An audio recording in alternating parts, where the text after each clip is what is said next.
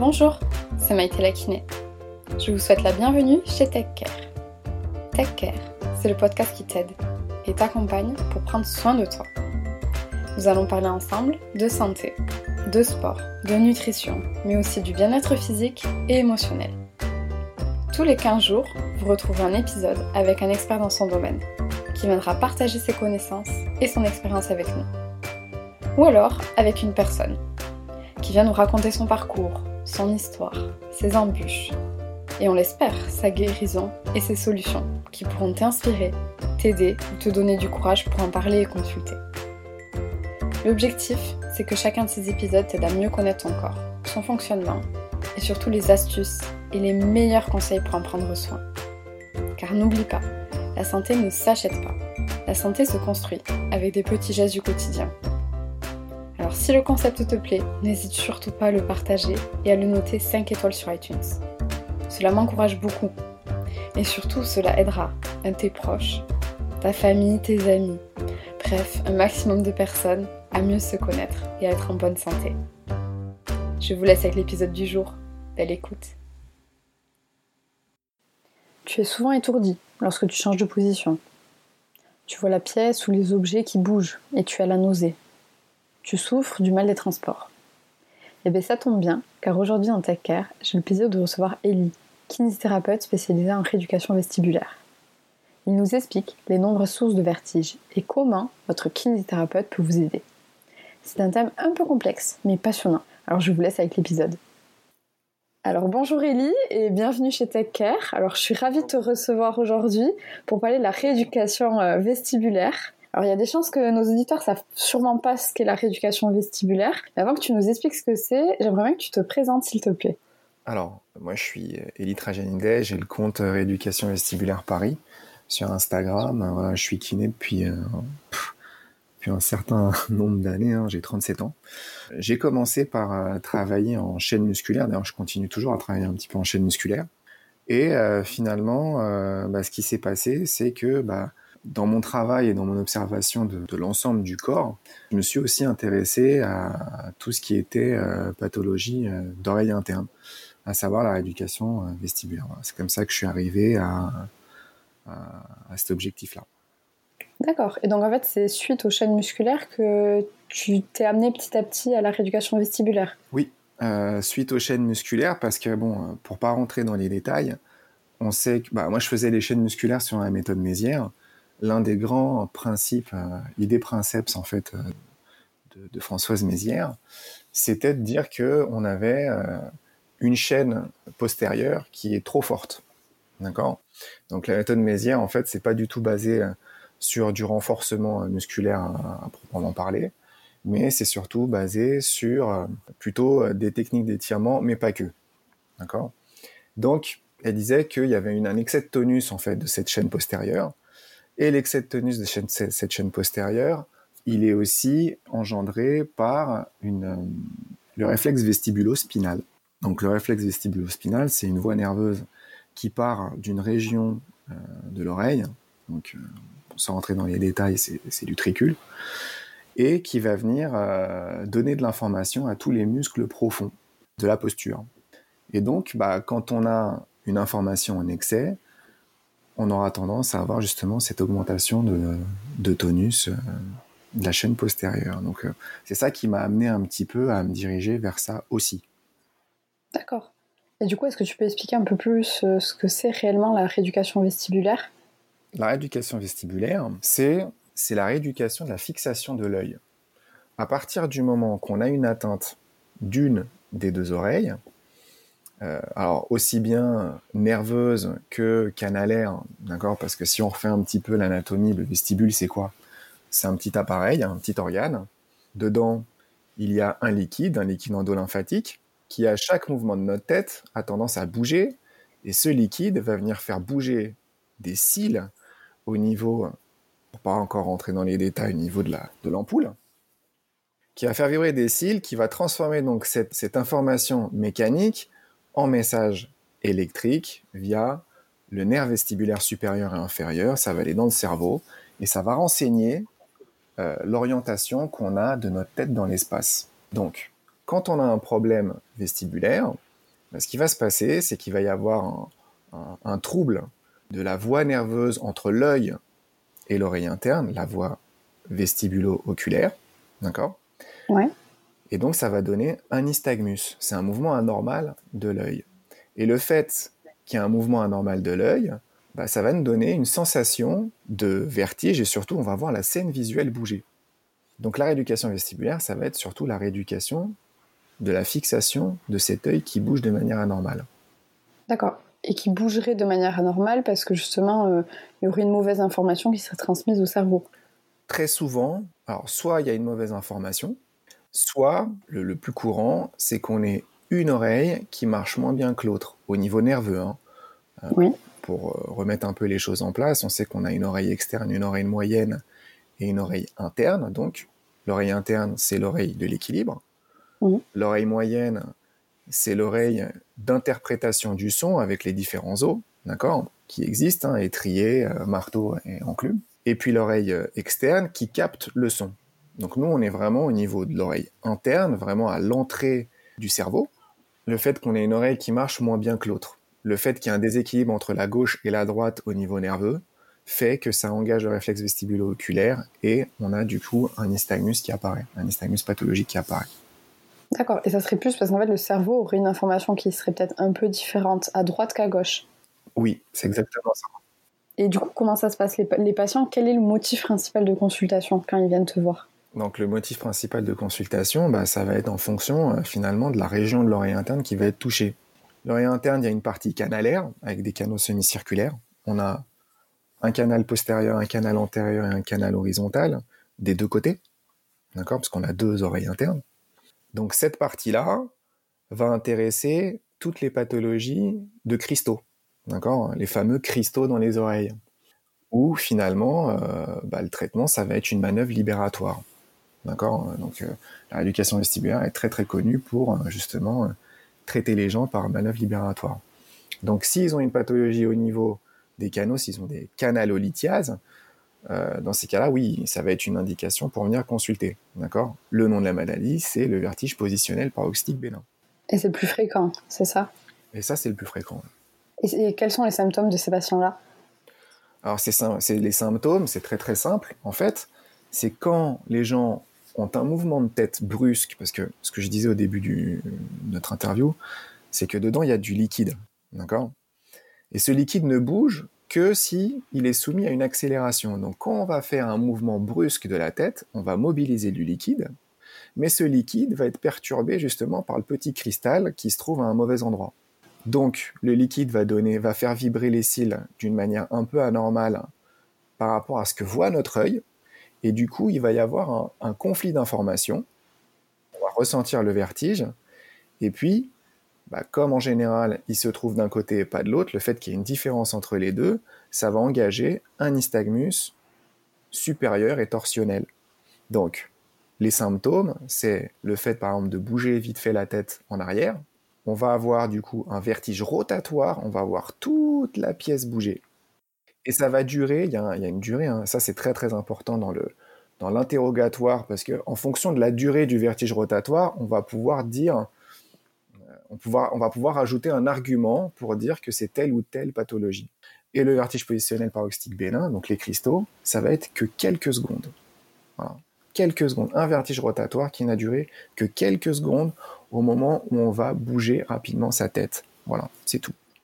D'accord. Et le nystagmus, c'est rare que les patients s'en rendent compte. Donc, ils sentent que leurs yeux bougent. Ils voient la scène visuelle tourner, mais en fait, ce qui se passe, c'est que c'est parce que c'est leurs yeux qui bougent qu'ils ont l'impression que la scène visuelle bouge. D'accord? C'est pas eux qui bougent. Oui. Donc c'est ça qu'ils vont, ils vont se rendre compte de ça. D'accord. Et quand c'est comme ça, souvent ils ont consulté qui en premier? Leur médecin? En général, ils, en général, ils sont paniqués parce que c'est un, un symptôme qui est, qui est tout à fait horrible. Hein. Ils ont l'impression d'être dans une machine à laver complètement.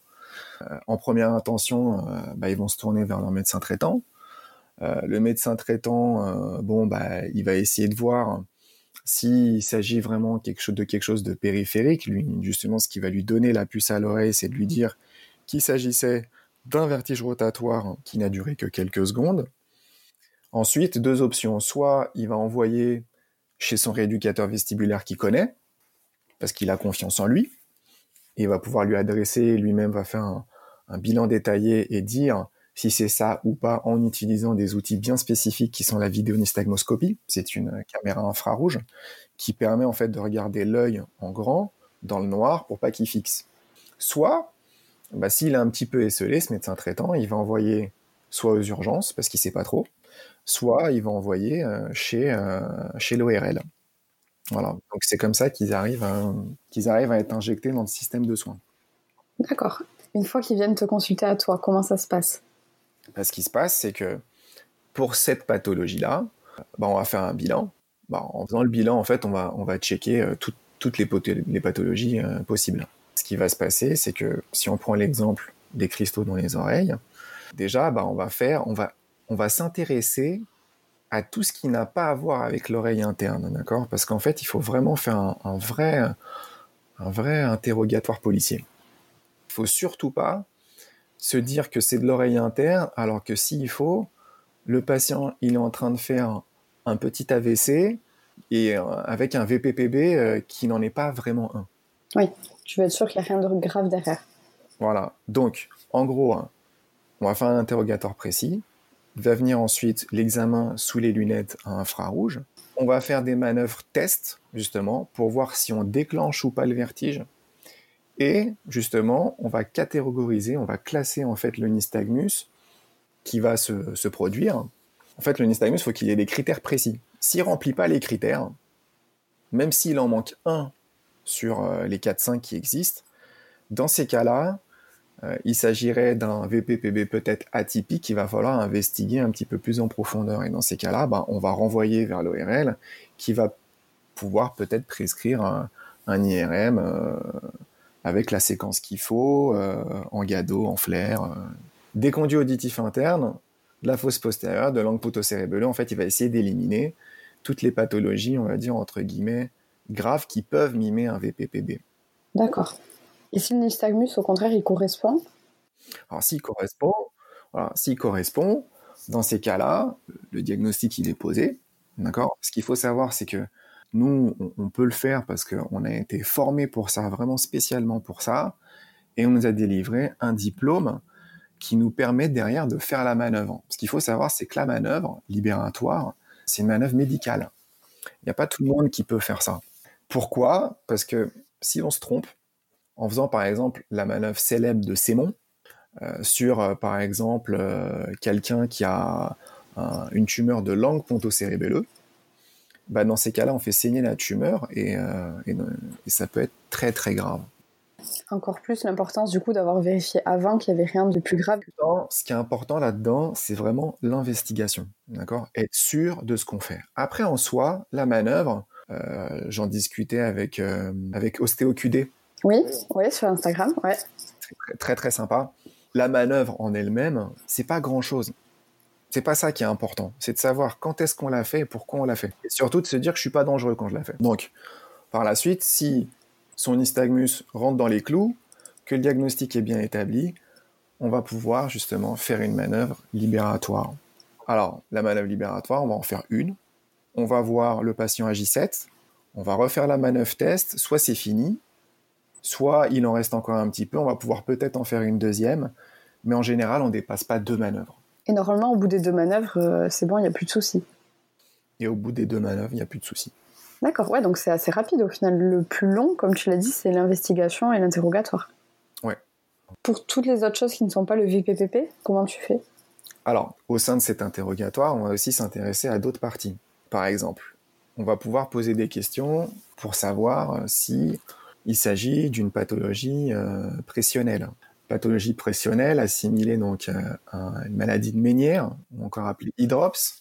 Donc il s'agit d'un épaississement du liquide endolymphatique chez certaines personnes. Pour des raisons euh, qui sont un petit peu euh, hypothétiques, il n'y a pas vraiment de consensus dessus. On sait juste que les variations de pression atmosphérique, que le fait de manger du sel en trop, ont tendance justement à faire euh, changer la densité du liquide endolymphatique. Et du coup, il va y avoir une pression sur, euh, sur le nerf vestibulaire. Ça va donner des vertiges. Mais pas seulement, parce que Dans l'oreille, on a la partie canalaire, on a la partie vestibulaire, c'est utricule-sacule, et on a la partie cochléaire. Et la partie cochléaire, c'est la partie de l'audition, pourra avoir du coup, lors d'un syndrome pressionnel, des acouphènes associés. D'accord. Alors que tu ne l'as pas dans le VPPB. On n'a pas de signe auditif au VPPB. C'est pour ça que bah, on va toujours demander aux gens quand ils viennent de venir, si possible, avec leurs examens complémentaires. Et dans les examens complémentaires, on aura très souvent un audiogramme qui va être associé. D'accord. Et ensuite, est-ce que ça peut être encore autre chose? Ensuite, euh, on peut aussi avoir des problèmes dits unilatéraux. Euh, alors, le, plus connu, c'est la neuronite, la névrite vestibulaire, qui serait une petite inflammation du nerf, souvent d'origine virale. Souvent, quand on est parti, par exemple, dans des pays un peu exotiques ou quoi, bah, on peut choper un petit virus. Et puis, bah, ce, virus, bah, va venir se loger à un mauvais endroit, à savoir le nerf vestibulaire.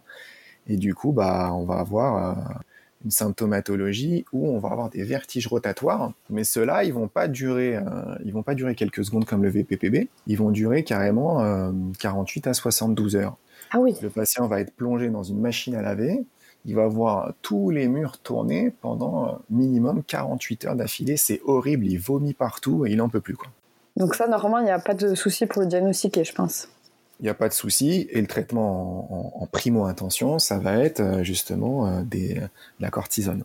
D'accord? Donc, c'est des patients, des patients qui vont directement aux urgences. Ils vont avoir donc en intraveineuse de la cortisone avec une surveillance et puis un examen vidéo-nystagmographique et puis des épreuves caloriques au chaud d'eau froide dans les oreilles qui vont confirmer l'atteinte unilatérale. D'accord. Et moi, j'avais aussi une question. Quand on parle de vertige, souvent, on, pense aussi au vertige avec la peur du vide. Est-ce que ça peut avoir aussi ou pas du tout?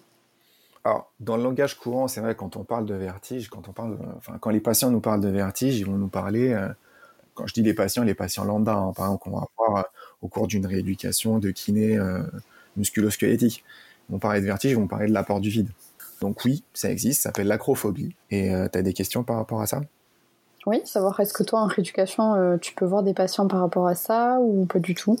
Alors oui, il y en a. Donc euh, dans ces cas-là, ce qu'on va faire avec eux, c'est qu'on va faire un petit peu d'habituation. C'est-à-dire qu'on va les mettre un petit peu en situation. Alors pour ça, on va pouvoir utiliser euh, la réalité virtuelle, par exemple.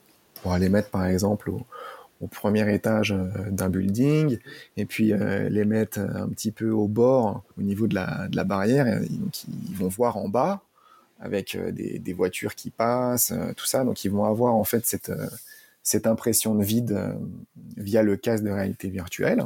Donc associé à ça, je pense que c'est pas suffisant et qu'il faut associer des techniques type sophrologie parce que quand on va être en situation, par exemple on a besoin de traverser un pont ou quoi, il nous faut des armes pour pouvoir justement accepter le fait de passer ce pont. D'accord? Il y aura des techniques de mentalisation, des techniques de respiration. Petit à petit, moi, je lance, les, je lance deux casseroles en même temps. Hein. C'est-à-dire que je les vois en habituation, je les mets en situation. À côté de ça, ils ont commencé leur sophrologie et on essaie de faire un mix. D'accord. Et au-delà de ça, il y a quand même une troisième composante qui va être importante, ça va être la composante euh, émotionnelle, euh, psychologique. L'acrophobie, hein, ce, vertige de hauteur peut aussi être dû à un traumatisme d'antan, donc voilà, donc il va y avoir la composante psy. Le patient il va devoir euh, parler à son psy pour délier un petit peu les choses, voir s'il n'y a pas un frein à ça. Le côté sophro pour donner des armes et le côté habituation pour se mettre en situation. Donc on essaie de trouver la situation qui ne met pas non plus trop mal. On peut avoir des, il y a acrophobie, acrophobie. Hein. Il y a le patient qui va dire, ouais, moi quand je suis au 50e étage, je suis allé à New York, j'étais au 50e étage d'un building, franchement j'ai eu peur et j'aimerais bien me faire traiter pour ça. Et il y a l'autre qui va qui va dire bah moi je monte de, je monte de mon tabouret et j'en peux plus quoi. Donc euh, toute proportion gardée. Hein. Donc euh, il y a des acrophobies qui sont plus violentes que, que d'autres quoi. Ouais c'est sûr.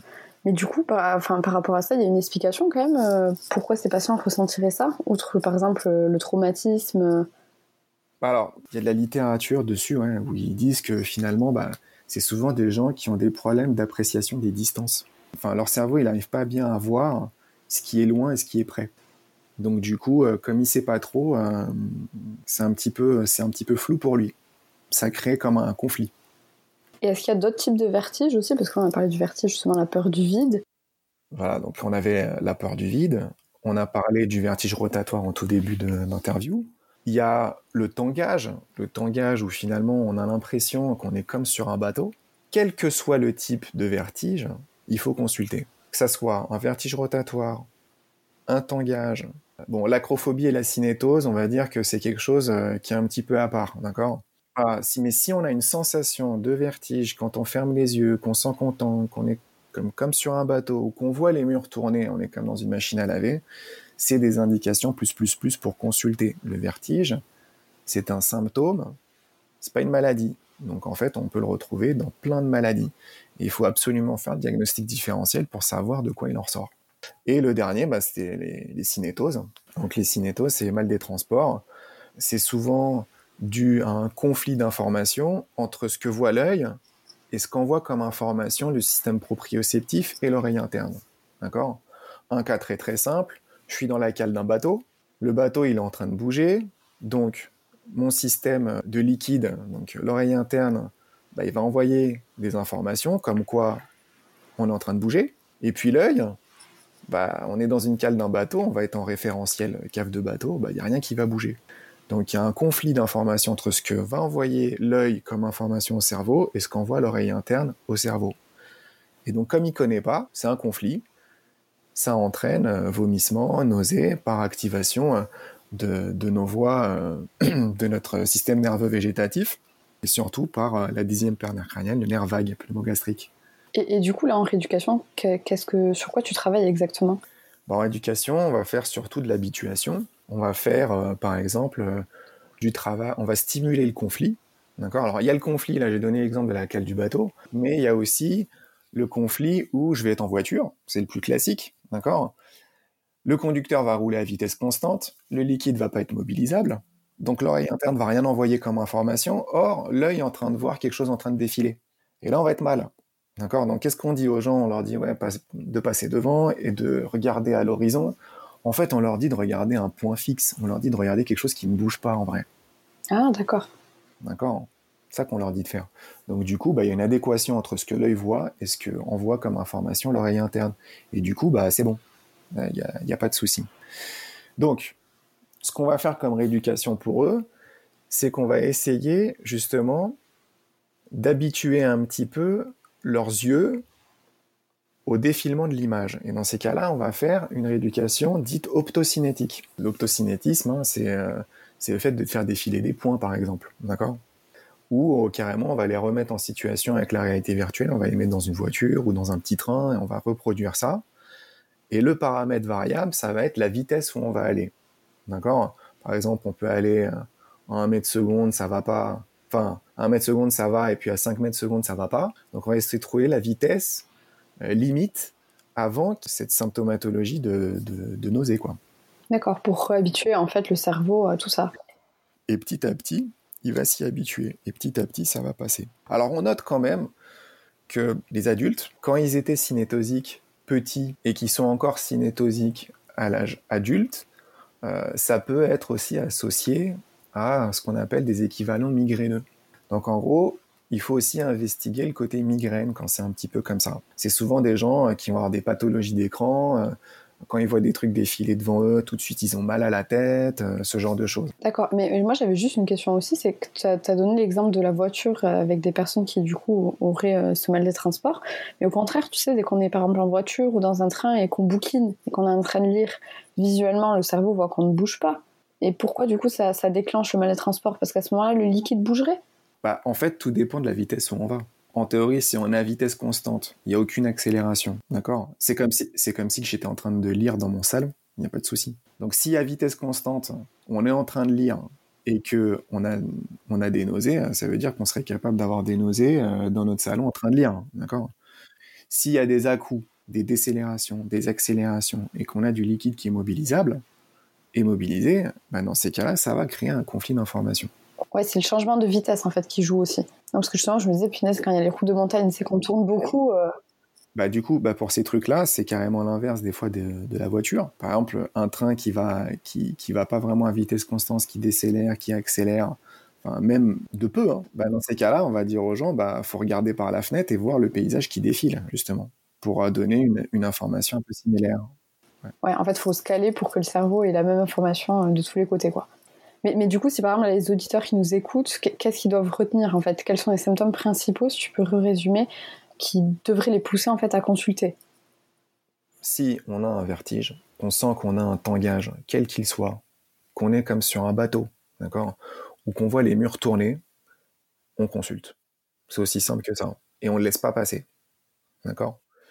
Euh, Même si il s'agit d'avoir des vertiges quand on se lève, d'accord?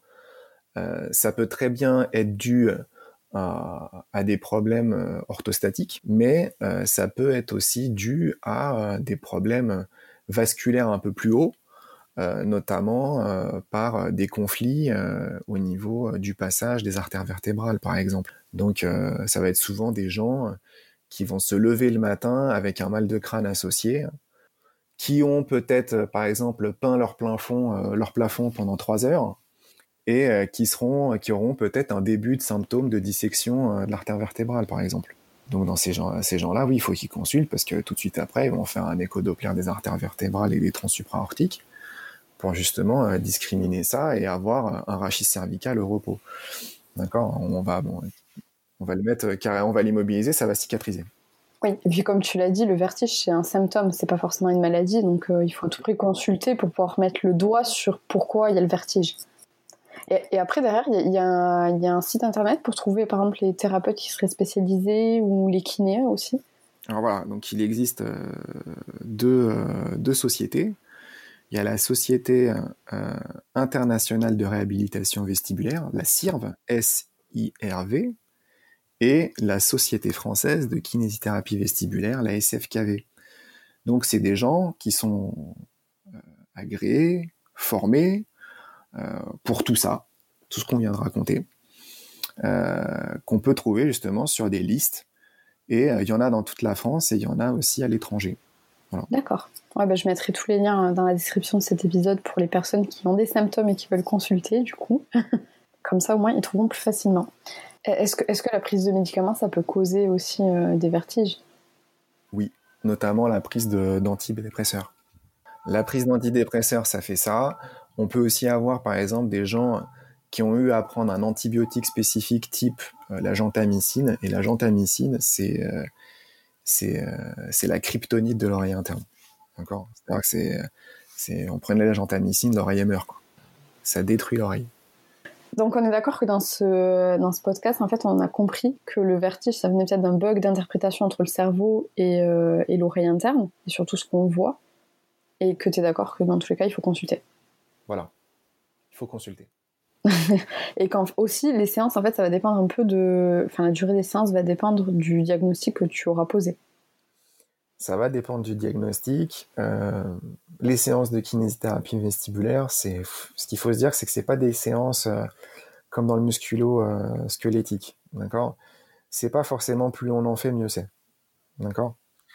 Donc en gros, hein, ce qui se passe, c'est que à partir du moment où on lance un travail neurosensoriel, c'est une information courte, mais une, formation, une, une information intense, d'accord? Donc après n'importe quelle séance, qui va durer à peu près, euh, dans les textes normalement c'est une, séance, ça doit être entre 12 et 15 minutes, d'accord? Et le reste c'est beaucoup d'explications, beaucoup d'éducation, passer du temps aux gens, avec les gens pour pour leur expliquer vraiment ce qu'ils ont, parce que le vertige c'est quelque chose qui est très très très anxiogène. Donc en gros, faut passer du temps avec les gens à leur expliquer vraiment ce qu'ils ont, comme ça en cas de récidive, si ça revient ou quoi, bah, ils seront déjà beaucoup plus apaisés, ils pourront beaucoup plus relativiser leurs symptômes que euh, au tout début. D'accord? Et ça sera déjà une victoire de plus. Mais du coup, pour tous les auditeurs qui nous écoutent, s'ils ont envie de te connaître un peu plus ou de connaître du coup ta spécialité, on peut les dériver directement vers ton compte Instagram Oui. Et donc, on peut me suivre sur mon compte Rééducation Vestibulaire Paris. Ok, bah parfait. Eh bien, merci en tout cas, Ellie, d'être venue sur TechCare pour nous expliquer tout ça. Et euh, peut-être qu'il y aura du monde qui viendra consulter un peu plus pour les vertiges et ça serait cool. oh, bah super. Merci, Maïté. Bravo d'avoir écouté cet épisode jusqu'au bout.